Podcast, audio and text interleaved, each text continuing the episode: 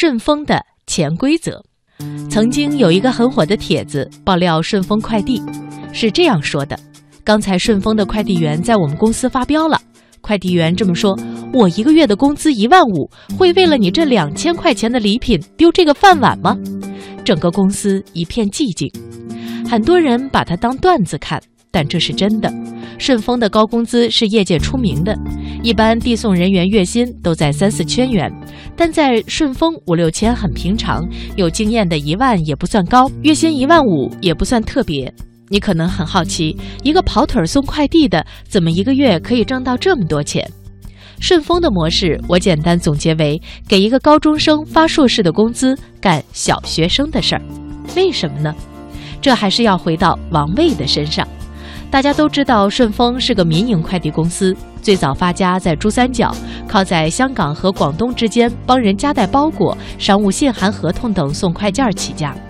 那时候电商还没有这么发达，所以呢，顺丰的全名叫顺丰速运。顺丰的快递业务也早已走出了珠三角，遍布全国主要的一二线城市。二零一三年，顺丰引入了三家投资机构。按照外面的估值，这家民营快递一哥现在的估值应该超过三百亿了。这样想想，快递员一个月挣一万五也不算多吧？其实一个月一万五是一个含糊的说法，因为顺丰的快递员是绩效提成工资，上不封顶，真正挣得多的，据说四五万的都有。听了这个，是不是你都想去送快递了呢？王卫的物流帝国说到底就是这些快递员拼了老命一个个包裹送出来的。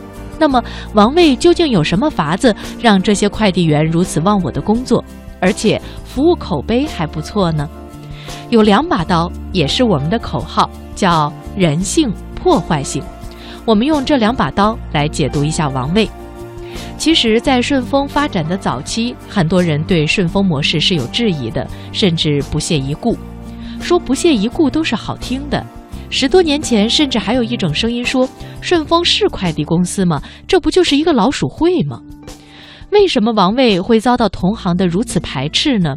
因为他做了一件在当时看来石破天惊的事情，就是把通行的加盟制快递公司变为直营。在快递业，除了顺丰，比较出名的还有总部位于华东的四通一达。那就是申通、圆通、中通、汇通和韵达，这五家快递公司的老板和员工大多来自浙江的桐庐，又被称为桐庐帮。在快递业的早期，大家都是采取加盟模式发展，其实顺丰也一样。那什么是加盟模式呢？快递公司每进入一个陌生的地区，会找到一个当地的公司作为加盟商，由这家公司来跑业务。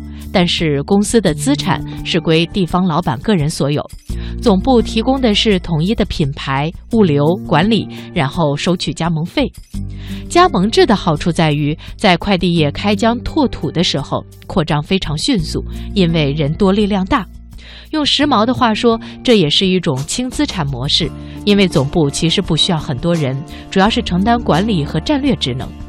王卫最早也这么搞，但是他很快发现，这样的快递公司不是我想要的。为什么呢？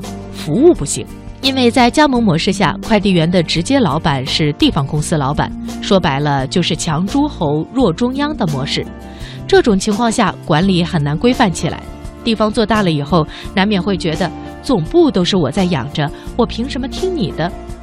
于是王卫大刀阔斧地搞了一场削藩运动，在两千年年初就把顺丰彻底改造成了一家直营快递公司。这个模式在当时的中国，除了国家队 EMS 是独一份儿。改成直营以后，意味着公司不可能像加盟制公司那样广铺网点、大肆扩张。快递员也是由公司总部发工资，运营成本一下子增加了不少。但是王卫在如何提高快递员积极性上下足了功夫。他发明了两个方法：第一就是承包，像当年的包产到户一样，每个快递员在城市里有自己的片区，别人不会来抢你的。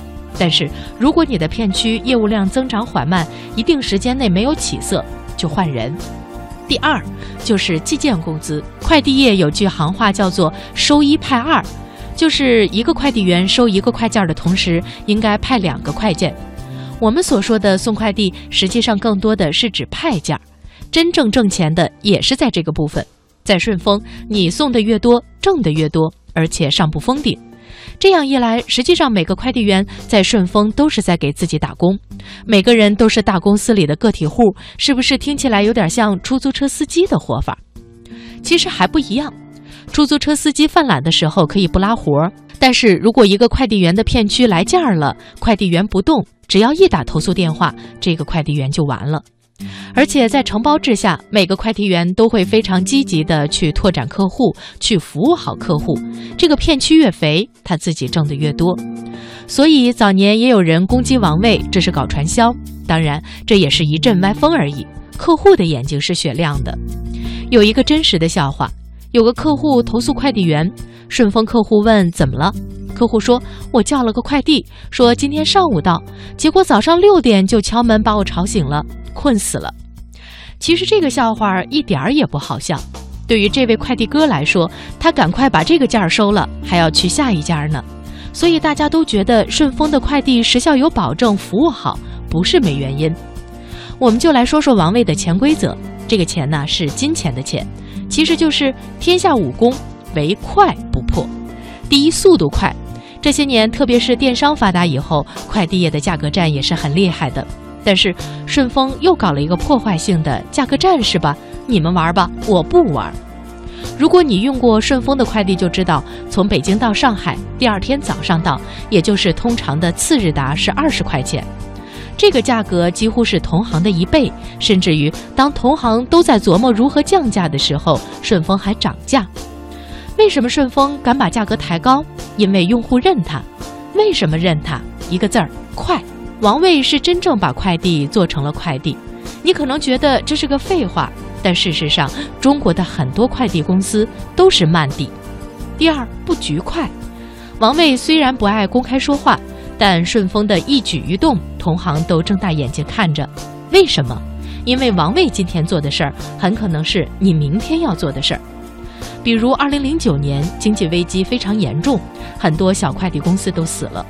王卫的顺丰也经历了历史上少有的亏损，但是王卫却做了一件令人瞠目结舌的事儿：申请成立航空公司，花钱买飞机。等其他的快递公司从经济危机中恢复过来，再想追赶顺丰的时候，拥有自有货机的顺丰早就遥遥领先了，其他公司只能望尘莫及。第三，创新快。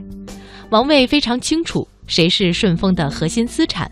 就是一个个的快递员，在某年的顺丰公司年度大会上，王卫给优秀的快递员颁奖，并且鞠了一个九十度的大躬，对台下说：“谁是顺丰最可爱的人？就是快递员。有这样的老板，精神上重视你，物质上不亏待你，你能不好好干吗？”但是王卫现在也遇到了挑战，因为王卫起家的时候，快递员的年龄主要是六零后、七零后。现在九零后都出来混了，老快递员年龄越来越大，但是九零后愿意当快递员吗？愿意低声下气的去服务好客户吗？这是一个大问题。顺丰虽然发展很快，但却从来不希望他的老员工掉队。做电商就是转型寻找出路的举动，无论是自己还是团队，无论是宏观还是微观，总能先人一步。这就是王卫最厉害的潜规则。